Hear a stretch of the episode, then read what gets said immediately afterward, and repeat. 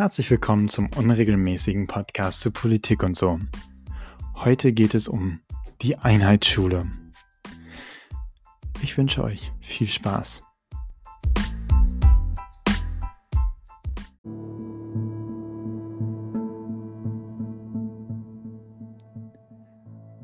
Damit wir alle auf der gleichen Seite sind, möchte ich mal kurz erklären, worum es hier eigentlich geht.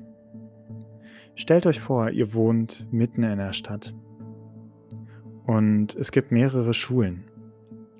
Eine nach der anderen eine Gesamtschule. Und da fängt bei mir das Problem an. Ich bin ein totaler Fan von Gesamtschulen, wenn wir mitten draußen auf dem Land sind, wo es dann vielleicht mal eine Schule gibt. Oder vielleicht auch mal eine zweite. Aber halt nicht so viele, Schulen mit Schülern bestückt sind, dass es Sinn macht, diese zu trennen. Nach zum Beispiel Lerngeschwindigkeiten, dass es ein Gymnasium gibt, eine Realschule. Es ist aber leider in letzter Zeit immer wieder vorgekommen, dass Schulen in größeren Städten dazu benutzt werden, Gesamtschulen daraus zu machen.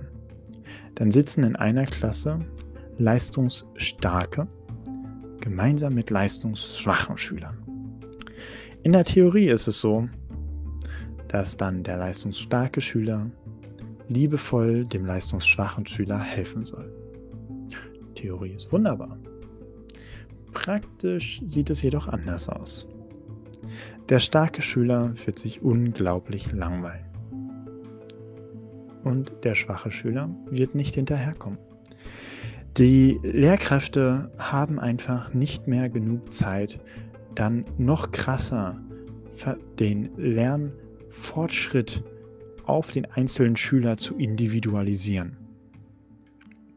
Das funktioniert schon kaum in Gymnasien, kaum auf Realschulen. Wie soll das dann dabei in einer Gesamtschule funktionieren, wo alle in einer Klasse drin sind?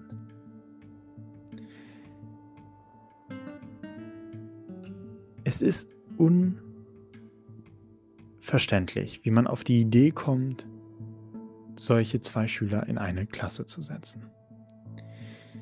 Ich war mal in Amerika für ein Austauschjahr, habe das Glück bekommen, ein Stipendium zu bekommen und war dort in einer Highschool. Und eine Highschool ist genauso was wie eine Gesamtschule. Alle sind in einer Klasse. Von den Leistungs- schwächsten Schüler bis zum leistungsstärksten Schüler, bis sogar zu Schülern, die wir bei uns wahrscheinlich auf eine Förderschule schicken würden, weil wir davon ausgehen, dass sie besonders dort gefördert sind, weil sie dort besser aufblühen können, weil sie mehr inkludiert werden können, als das in einer normalen Schule, in diesem Fall der Highschool, funktioniert. Ich möchte euch davon einem Fall erklären. Es gab da die sogenannten Special Needs Schüler und die hatten eine einzige Lehrkraft, die für mehrere Special Needs Schüler, die alle in unterschiedlichen Klassen waren, zuständig war. Ich bin wahrlich nicht der Beste in Sport und deswegen war ich immer mit einer Klasse anderen sehr unsportlichen Kids zusammen und wir hatten eine Gruppe meistens gemacht. Und wenn es zu irgendwelchen Mannschaftssportarten kommt, waren wir da. Und es gab diesen einen Special Needs Schüler, der da war. Die Lehrkraft war, keine Ahnung, so jede dritte Woche vielleicht mal, wenn es hochkommt, im Sportunterricht mit dabei für 20 Minuten.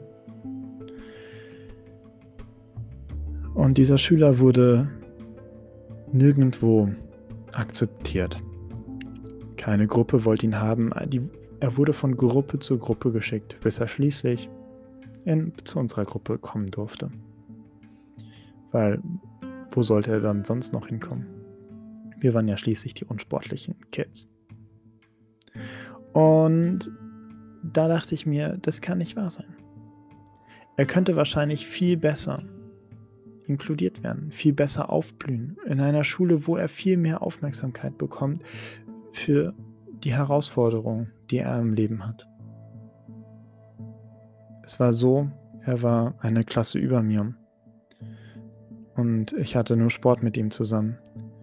das aber von dem, was ich immer so mitbekommen hat, es so schien, als sei er der, der, der von anderen so belächelt worden ist, gar nicht richtig ernst genommen worden ist.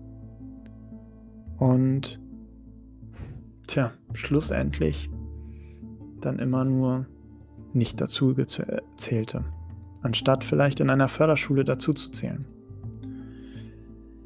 Deswegen glaube ich, macht es schon mal Sinn, Förderschulen zu behalten.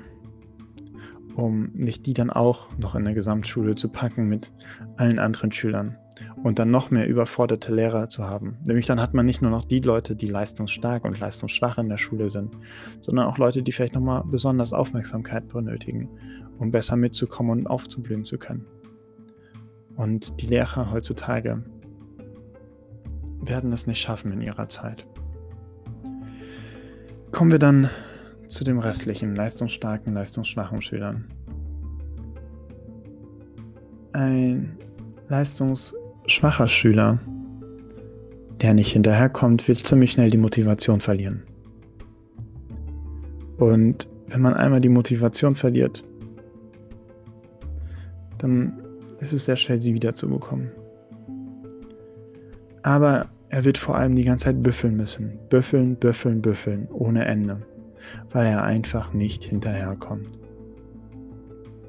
Der leistungsstarke Schüler, der ihm helfen sollte, der langweilt sich nur neben ihm. Versteht nicht, wieso andere nicht genauso schnell sind. Im Best-Case-Szenario hilft er natürlich dem leistungsschwachen Schüler. Aber wir können noch nicht von fördern und fordern reden, wenn wir nicht die leistungsstarken Schüler auch fordern, sondern nur leistungsschwache Schüler vielleicht ein bisschen fördern, indem hoffentlich dann irgendwie ein leistungsstarker Schüler neben ihnen sitzt und ihnen hilft. Aber seien wir doch mal ehrlich. Auch in heterogenen Klassen tun sich doch die Leute zusammen, die Streber sind, die leistungsstark sind. Und die Leute eher zusammen, die leistungsschwach sind. Und damit ist überhaupt die Frage, ob es zu einer Vermischung kommt, dass ein leistungsstarker Schüler einen leistungsschwachen Schüler hilft. Dafür müsste man dann konstant Gruppenarbeiten machen und alle Leute irgendwie wieder vermischen. Das führt zu einem unglaublichen und besseren Klassenzusammenhalt, weil man mal auch die Stärken und Schwächen eines anderen kennenlernt und ihn auch vielleicht ein bisschen persönlicher kennenlernen darf. Aber es wird trotzdem weiterhin nicht die starken Schüler fordern. Und wir in Deutschland, die keine Ressourcen haben, deren einzigen Ressource die Bildung und das Wissen ihrer Bürger und Bürgerinnen ist, der Schüler und Schülerinnen und alle, die dazwischen sind, zwischen den zwei Begriffen. Da kann es doch nicht sein, dass wir Leute, die intelligent sind, die bessere Lernmethoden haben, die besser mitkommen, halt einfach leistungsstark sind, dann nicht herausfordern, sie nicht zum Maximum bringen sondern ihnen sagen, hey, es ist so cool, wenn du weniger tust und kannst und machst, als du es eigentlich könntest. Dass du weniger lernst, weniger an Herausforderungen wächst, als dass du es könntest. Deswegen brauchen wir mindestens etwas Trennung im deutschen Bildungssystem. Dass es ein Gymnasium gibt, falls es genug Schüler gibt. Aber in Großstädten sollte es immer genug Schüler geben. Lehrer heutzutage müssen viele Sachen können und machen. Aber es ist wirklich die Frage, ob man eine Binnendifferenzierung schafft innerhalb einer Klasse. Wenn man einen Lernstoff durchbringen muss, wenn man einen Lernplan hat, den man einhalten muss, wie kann ich dann wagen und groß und unterschiedlich agieren, wenn doch zum Schluss die meisten den gleichen Test schreiben werden.